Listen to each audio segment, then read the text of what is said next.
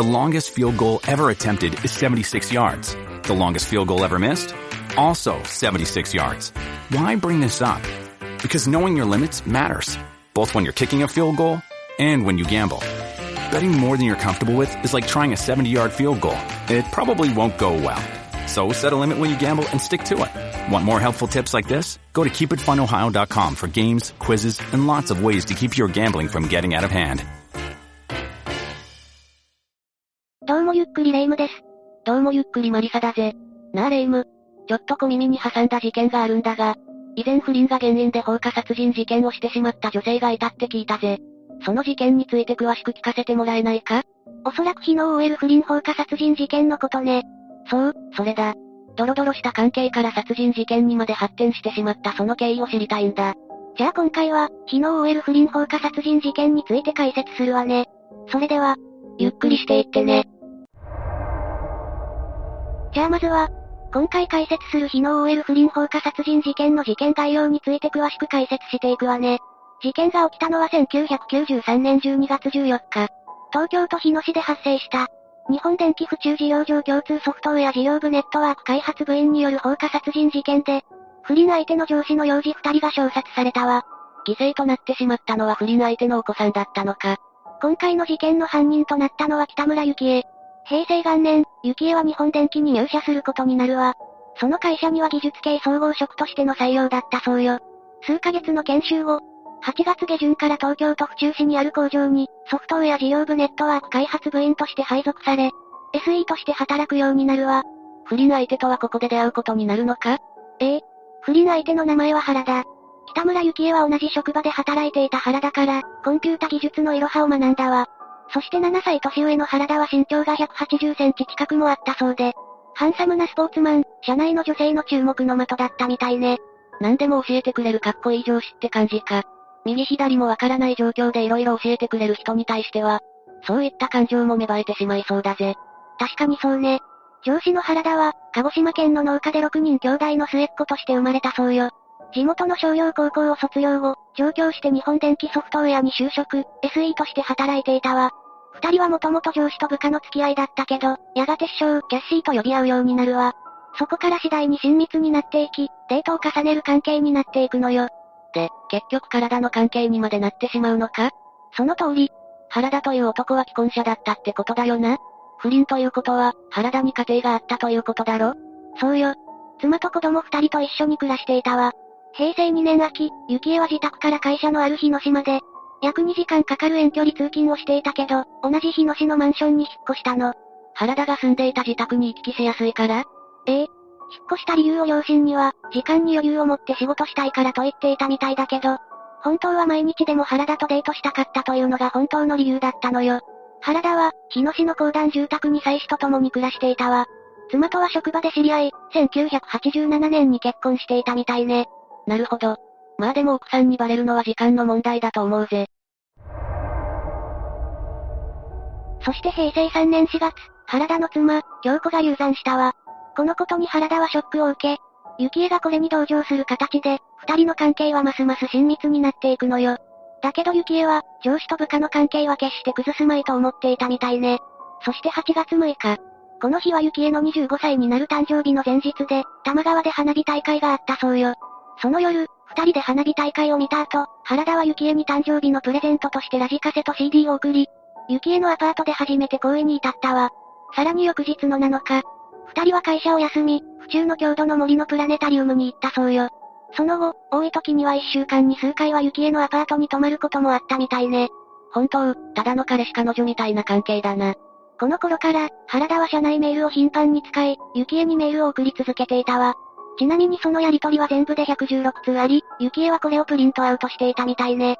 画面上のメールの文字が儚く消えてしまうのが寂しいような、もったいないような気になり、プリントアウトしていたと後に供述しているわよ。完全に原田に依存している感じだな。そして10月頃のこと。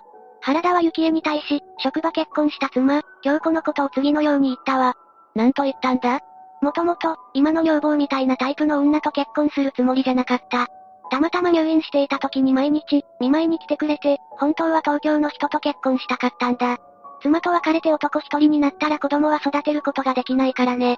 女房が死なないかなとか、交通事故に遭わないかなとか、すごく思うんだ。とね。まるで本当は結婚したくなかったみたいな言い方だな。でも幸恵はこんな風に言われると、自分が原田と結婚するべきだ、なんて思いそうじゃないか？その通り。幸恵はこの時、原田との結婚を意識したわ。そして平成4年4月、ついに重大な出来事が起きるのよ。重大な出来事？まさか幸恵が妊娠でもするんじゃないか？その通り、幸恵は妊娠したのよ。だけど原田に、時期が悪い、今回は降ろしてくれと言われたみたいね。だから5月に幸恵は中絶することを決断したのよ。妊娠までしていたのか？しかもちょうど幸恵が妊娠した時、原田の妻も妊娠していたのよ。同じタイミングで妊娠していたのか？幸恵がそのことを知ったら、なんかまずいような気がするぜ。5月23日、幸恵の実家に近いグラウンドで会社のソフトボール大会があったわ。その大会に原田は幸恵を誘ったのよ。幸恵は車で実家に帰る予定があったからグラウンドに寄り、そこで大きな腹を抱えた妻の京子と対面することになるわ。ここで原田の妻が妊娠しているという事実を叩きつけられるわけだな。ええ。幸恵は、はじめまして、北村と申しますと挨拶はしたものの、その後は気持ちが動揺して、言葉にならなかったみたいね。当然、幸恵は後から原田を追い詰めるんだろ？翌24日朝、原田は幸恵に妻を紹介したのはわざとやったことじゃないんだ。すまない、許してくれと言って謝ったそうよ。それに対し、幸恵は、じゃあ、奥さんと別れてよと言ったわ。原田はしばらく考えて、今、即答できない。少し考えさせてくれ、と言ったみたいね。まあこういう会話になるだろうな。そもそも、原田の妻にこの不倫がバレてないのが不思議だぜ。しかし、ここでついにバレることになるわ。このことがきっかけで事件が起きてしまうのよ。ついに事件が起きるんだな。平成5年の2月末、原田と幸恵が伊豆高原に旅行に出かけることになったわ。そしてこの頃、幸恵が2回目の妊娠をしたのよ。だけど今度は、自分の意思で中絶したわ。で、原田の妻にはどうやってバレたんだ ?5 月18日の朝のことよ。原田が出勤した後、妻、京子が友人のところに電話をしようと自宅電話のリダイヤルボタンを押したわ。するとなぜか幸恵の電話に繋がり、はい、北村ですという声が返ってきたみたいね。この時、京子は主人が浮気をしていると直感したそうよ。なるほど。原田の妻はすぐに原田に電話し、私に隠れて電話するような女の人がいるのか？と詰め寄ったわ。すると、原田は素直に浮気を認め、これまでのことを全て話したみたいね。幸恵はどういう行動をとったんだ自分自身が悪いという気持ちがあったみたいね。だからひたすら、すみませんを繰り返すだけだったそうよ。なるほど、自分の非を認めたってわけか。でももしこれで解決するなら、事件なんて起きないんじゃないか？話はまだ続くわ。そこから毎夜のように原田の妻は幸恵に電話をかけ、バリ雑言を浴びせたわ。そして7月26日夜、妻は幸恵に対してこう言い放ったのよ。生きた子供を平気でお腹から書き出すような人なのよ、あなたは、とね。これで幸恵に怒りの感情が芽生えたと？その通り。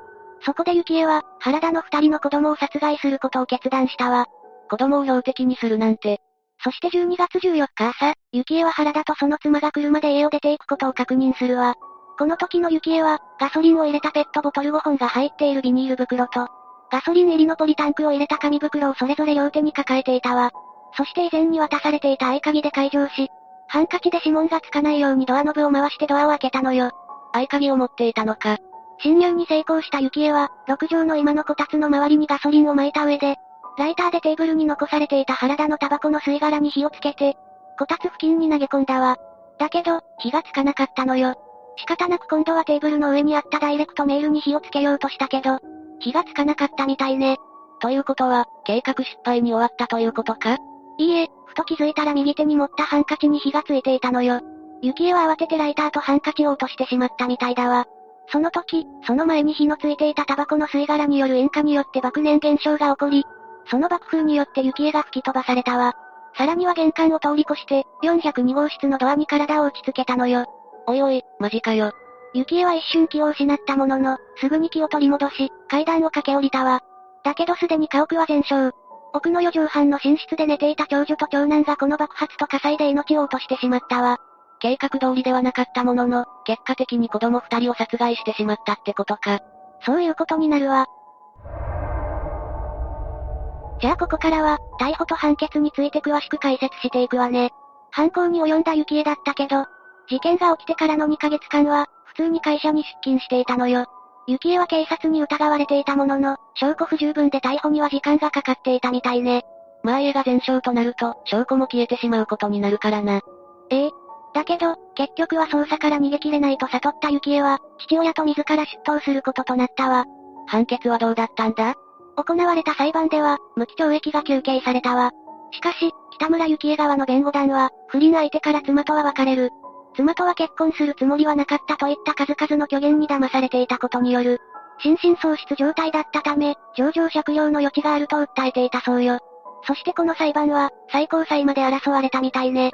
最終的にはどういう判決だったんだ？最終的には、北村幸恵の無期懲役が確定したわ。裁判の争点は子供に対する殺意があったのかなかったのかだったみたいね。なるほど。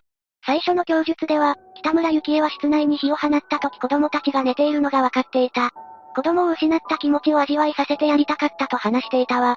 だからこの時点で子供に対する明確な殺意があったことがわかるわね。確かにそうだな。しかし、裁判が終わり服役後、後日発表された式によると、審理の内容には全く納得していませんと答えているわ。つまり、北村幸恵の中で子供を殺すつもりはなかったということになるわね。どっちが正しいんだ？火を放った当時は心神喪失状態だったとしても、子供が寝ている横でガソリンに火をつけたらどうなるのかは誰でもわかることだろ。そうね。子供が殺されてしまったのは紛れもない事実よ。そしてこの件とは別に、子供が殺されてしまったことによる損害賠償裁判も行われたわ。この裁判によって、北村幸恵の両親に対して1500万円の賠償金を支払うこと。そして北村幸恵自身には3000万円の賠償金が支払うことが決定し、和解が成立となったみたいね。まあ人の命を奪うことは本当にやってはいけないことだけど、今回の事件は原田との不倫が発端だろ？正直、世間からは原田に対しての非難もあったような気がするぜ。マリサの言う通りだわ。特に北村幸恵の弁護士が裁判で主張した内容で、不倫相手の嘘ばかりな発言の数々が明らかになったからよ。妻と離婚するつもりはなかったのにもかかわらず、北村幸恵に対し一緒になりたい。離婚をするために話し合うといい、騙し続けたのは事実ね。北村幸恵が事件を犯した背景には、不倫相手の数々の言動が深く関係し、それゆえに不倫相手も悪いという風潮となったわ。まあそういう意見が出てくるのは当たり前だよな。これによって原田の妻が傷つき、さらには何の罪もない子供二人が殺されてしまっているわけだし。じゃあここからは、事件のその後について詳しく解説していくわね。無期懲役となった幸恵は現在も服役中だわ。服役している北村幸恵は、キリスト教に入信し、殺人を犯してしまった罪についてや、殺した子供たちに対し供養を毎日捧げているとのことよ。さらに刑務所でいたわずかながらの作業報奨金を貯め、年に一度被害者夫婦に送金をしているみたいね。幸恵の両親はどうなったんだ？両親が営んでいた製飯所を売り払い、すべてを賠償に充てる生活をしているわ。子供たちの供養を毎日行っており、命日には法要も行っているみたいね。それでも自責の念は消えることがなく、関東や関西など様々な地域のお寺に行っては供養をしているとのことよ。そうだったんだな。じゃあ原田とその妻の関係はどうなったんだ？場合によっては離婚も考えられるぜ。不倫相手の原田は、事件が起きてから早々に日本電機を退職されたわ。形式上は自ら願い出て退職したことになっているけど、実質解雇されたと考えていいわね。そして夫婦は、離婚という選択をしなかったの。数年が経った後に夫婦の間に再び子供を授かり、現在は一男一女の二人の子供が生まれているのよ。世間の目を考えて、現在は東京から離れて暮らしているみたいね。なるほど、そうだったんだな。というわけで今回の事件の解説を終わりにするけど、最後にマリサ、どう思ったかしら？大人の欲のために子供が犠牲になるなんて、そんな悲しいことはないぜ。でもやっぱり家庭があると分かっていながらも近づき、関係を持った北村幸恵も良くない行為だったと思うぜ。そうね。二度と同じような事件が起きないことを祈るわ。最後に亡くなられた方のご冥福をお祈りいたします。というわけで、昨日終える不倫放火殺人事件について解説したわ。それでは、次回もゆっくりしていってね。